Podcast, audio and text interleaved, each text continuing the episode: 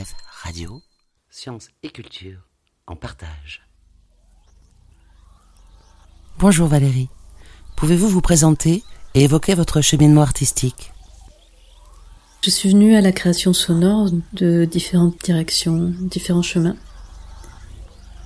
La première, c'est sans doute euh, très tôt l'influence d'une expérience où j'étais avec, euh, avec ma mère enseignait euh, dans un, établissement médico-pédagogique et qui avait fait venir pour un an des électroacousticiens de Bourges euh, qui qui faisaient faire de la musique donc expérimentale à des enfants autistes avec des capacités cognitives réduites. Moi, j'ai eu la chance de, de, participer à cet atelier et ça m'avait enthousiasmé. Par la suite, j'ai j'ai toujours aimé la musique. À l'adolescence, c'était c'était ma passion. J'adorais la musique anglo-saxonne. Euh, ça m'a poussé à aller en Angleterre, à, y vivre 11 ans.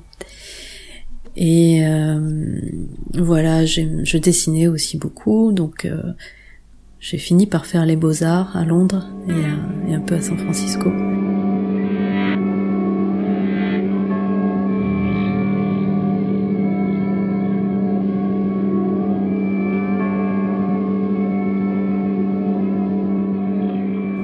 Et à un moment donné, dans les années 90, je me suis rendu compte qu'on pouvait euh, faire de l'art avec du son. Donc ça, ça a été une première euh, prise de conscience et aussi une sorte de, de révélation. Ça y est, j'avais trouvé ma voix. Ça, ça a associé mon amour de la musique et euh, mon incapacité à la virtuosité musicale et le, un goût prononcé pour les pour les processus de création. Euh, c'est-à-dire au regard de l'histoire de l'art, tout, tout, ce qui avait été inventé, euh, les protocoles, etc., qui, qui, avaient été inventés pour créer, tout ça pouvait euh, se rejoindre dans ce qu'on appelait à l'époque sound arts ou la création sonore, les arts sonores, voilà. et en fait, en rentrant en France en 2002, bon, je venais de, ce, de cette dynamique anglo-saxonne euh, qui était plutôt dans le dans l'action, un peu punk, euh, pas trop de méthode, pas trop de technique, euh, plus l'énergie, quoi, la bonne énergie. Et bah, je suis tombée sur sur des, des Français académiques, universitaires, très sérieux, qui prenaient donc le côté expérimental euh, avec une forme de, virtuosité, de une forme peut-être un, penchant un peu élitiste, euh, peut-être très très différent de de ce que j'avais pu euh, connaître en Angleterre et aux États-Unis.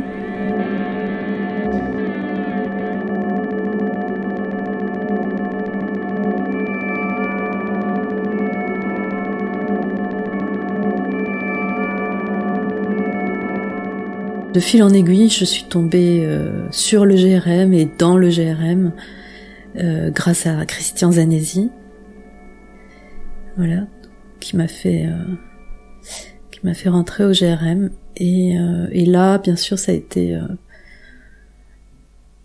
plusieurs grandes découvertes, bien sûr toute la théorie de la musique électroacoustique, acousmatique, de la musique concrète de l'écoute, des outils. Euh, j'ai commencé à prendre cette euh, création sonore au sérieux,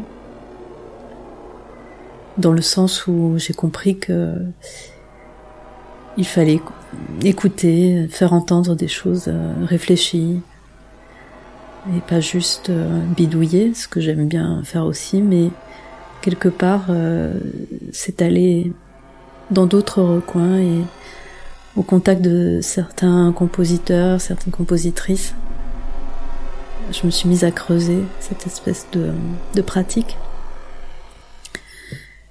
Euh, voilà, sans toujours sans savoir euh, jouer d'un instrument. Hein. C'était euh, vraiment une pratique du son. C'est une pratique du son, des fréquences, des temporalités, des agencements, des dynamiques. Des, des, des, associations entre les sons, des, des, narrations ou de la déconstruction de la narration. Enfin, toutes ces, ces problématiques se sont incarnées. Et qu'est-ce qui vous a emmené à la création sonore? Y a-t-il eu un élément déclencheur? Alors si, si vraiment une, voilà un élément déclencheur, je pense à oui, je pense à une, une histoire qui s'est produite en, en 94, je crois. J'étais allée en Espagne, à Madrid, au musée de la Reine Sophie. C'était en août, il faisait très très chaud. Et les rues étaient désertes. La place devant le musée de la Reine Sophie était déserte et il y avait une lumière écrasante, blanche. Et hum, on entendait une sorte de diffusion de poésie. Alors c'était pas de l'espagnol, c'était peut-être euh, du catalan. Aquell o aquella en qui trobar descans. Una ignora de jove que els principis no tenen res a veure amb els finals. Et cette, euh, cette scène avec ce son qui sortait des, des haut-parleurs m'a vraiment marqué et j'ai eu envie de de créer des paysages sonores, des, des, sortes de paysages oniriques stimulés par le son. Je crois que ça a été euh, ça a été un, moment euh, difficile à d'ailleurs j'ai toujours du mal à le verbaliser mais peut-être qui m'a fait comprendre ce que le son pouvait être en dehors de la musique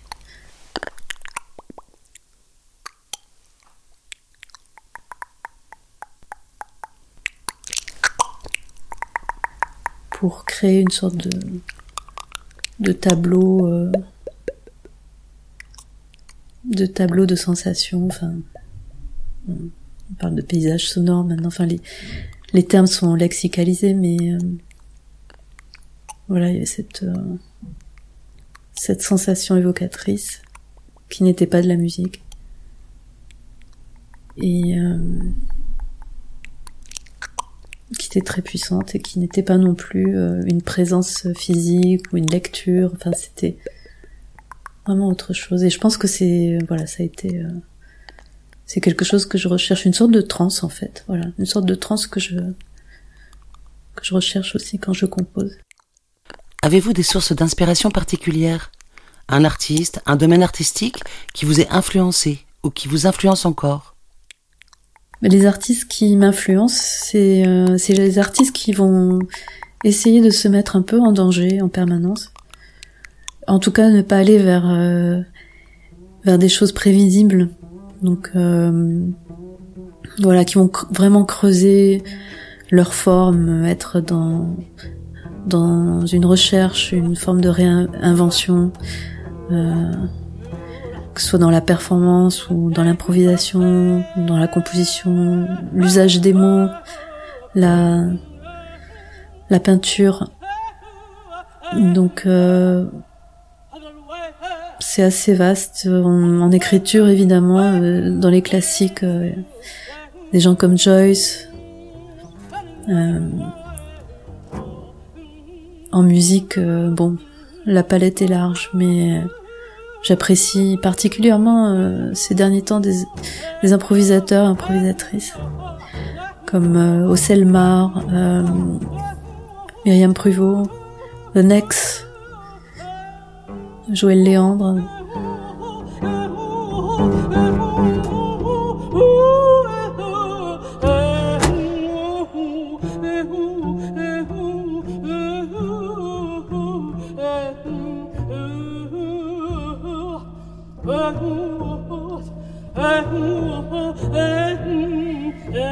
J'aime bien voir leur esprit au travail en direct euh, voilà qui essaye de, de déjouer euh, les pièges de la programmation, de leur propre programmation. Ça c'est assez jouissif à voir. Et euh, en peinture par exemple récemment j'ai découvert une aquarelliste, Magali Caso, qui fait des, des choses plutôt figuratives mais avec euh, un élément qui part euh, dans la déformation totale et, j'aime beaucoup cette alliance entre la narration et la dysfonction. Voilà. Un élément qu'on reconnaît et puis quelque chose qui s'envole. Et, euh, je crois que les artistes qui m'influencent ont toujours euh, un peu ce profil. Quel conseil pourriez-vous donner à une personne qui souhaite se lancer dans la création sonore? Donc si on veut se lancer dans la création sonore, on peut très bien se débrouiller tout seul, euh, toute seule, en autodidacte, par mimétisme, sur des tutos, euh, en demandant à des, des connaissances qui travaillent déjà dans ce domaine de transmettre euh, les connaissances de base. Puis on peut approfondir, euh, faire des écoles d'ingénieurs du son ou, euh, des écoles d'électroacoustique, des classes d'électroacoustique ou bien euh, des masters en création sonore. Il y a de plus en plus de formations universitaires. En soi, c'est vraiment à la fois un apprentissage technique, la cumulatif, c'est-à-dire qu'il ne faut pas que la technique soit une barrière, on apprend, euh, bon disons que si on s'y met euh, sérieusement, en deux ans on peut avoir de bonnes connaissances pour, euh, pour trouver une forme de liberté et d'écriture personnelle.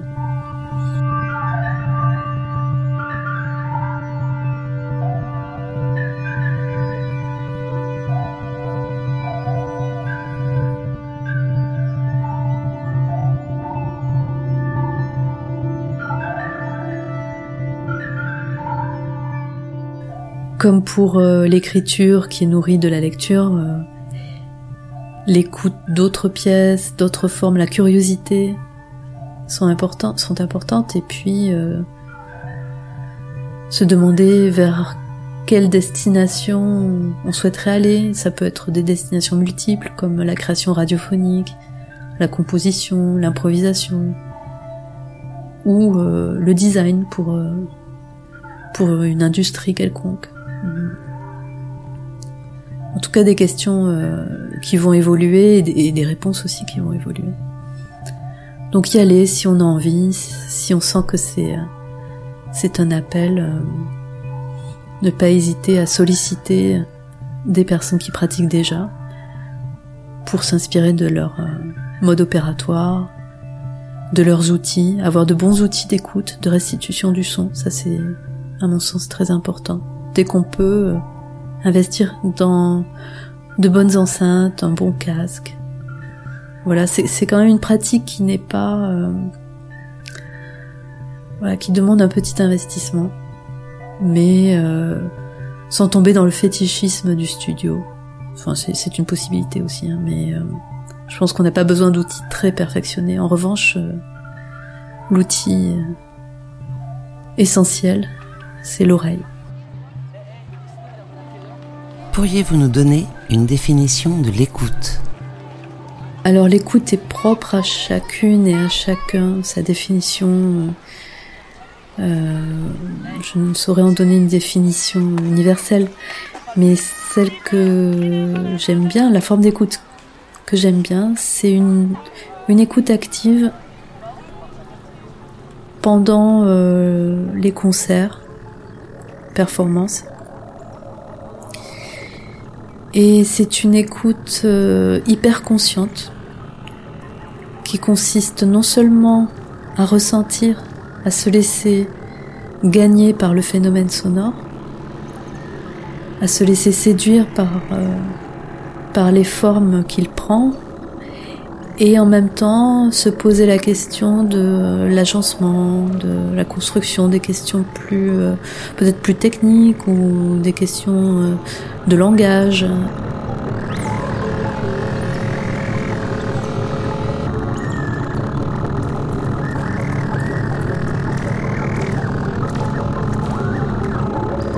Et donc cette, cette écoute active que qu'on peut avoir euh, comme ça, euh, notamment ben, quand on va voir des concerts entre amis et qu'on en parle après et qu'on on n'est pas d'accord sur euh, sur la manière dont on a perçu certaines choses. Mais en tout cas, il y, a un moment où on se demande sans doute ce que ça nous fait et comment ça le fait. Avec des, décrochages, euh, avec une attention inégale, une impermanence de la conscience. Mais peut-être au départ, une disponibilité, un accueil. Et c'est assez vrai dans la musique expérimentale et euh, la musique acousmatique, c'est cet accueil, cette, envie voilà, d'entendre des formes et cet espoir que ces formes inattendues, euh, inouïes, euh, nous surprennent, nous emportent. Interview de Valérie Vivancos. Musique et composition musicale, Valérie Vivancos et Otto Extrait du concert de Joël Léandre en solo, église Saint-Eustache du 28 novembre 2016. Montage sonore, Patrick Tréguer. Question, Marika Boutou. EMF Radio, mai 2020.